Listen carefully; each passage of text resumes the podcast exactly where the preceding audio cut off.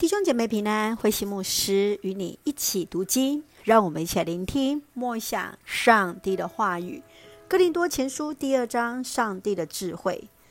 当保罗写信给哥林多教会时，他知道当地是个高度知识化的城市，人才济济，深受希腊文化影响。保罗不用人的智慧、华丽的辞藻。或高深的学问来宣讲上帝的奥秘，单单是依靠圣灵的大能，要将信仰建立在十字架与上帝的大能之上。让我们一起来看这段经文与默想，请我们一起来看第二章十四节：属血气的人不能接受上帝的灵的事，他反倒以这为愚拙。并且他不能了解，因为这些事唯有属灵的人才能领悟。希腊人求智慧，在希腊哲学中成了西方哲学的开始。然而，保罗所说的智慧是来自上帝的智慧，是圣灵向我们所显明的，以至于能够理解何为上帝的智慧，因为。有限的人实在无法明白无限的上帝，唯有用属灵的眼光，方能够明白万事。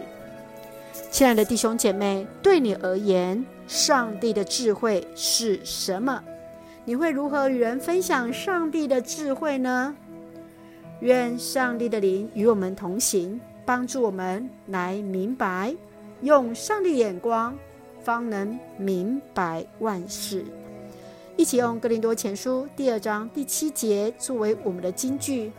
我们讲的是从前隐藏的上帝奥秘的智慧，就是上帝在万事以前预定使我们得荣耀的智慧。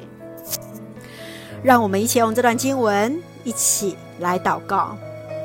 亲爱的天父上帝，谢谢主赐给我们新的一天，让我们从主的话语领受力量。求主让我们不忘你为我们舍命在十字架上所赐下的丰盛生命，帮助我们领受上帝的大能，明白生命的智慧，活出主所赐的生命。愿主赐福我们所爱的家人，身心灵健壮，恩待我们所爱的国家台湾，有主的掌权。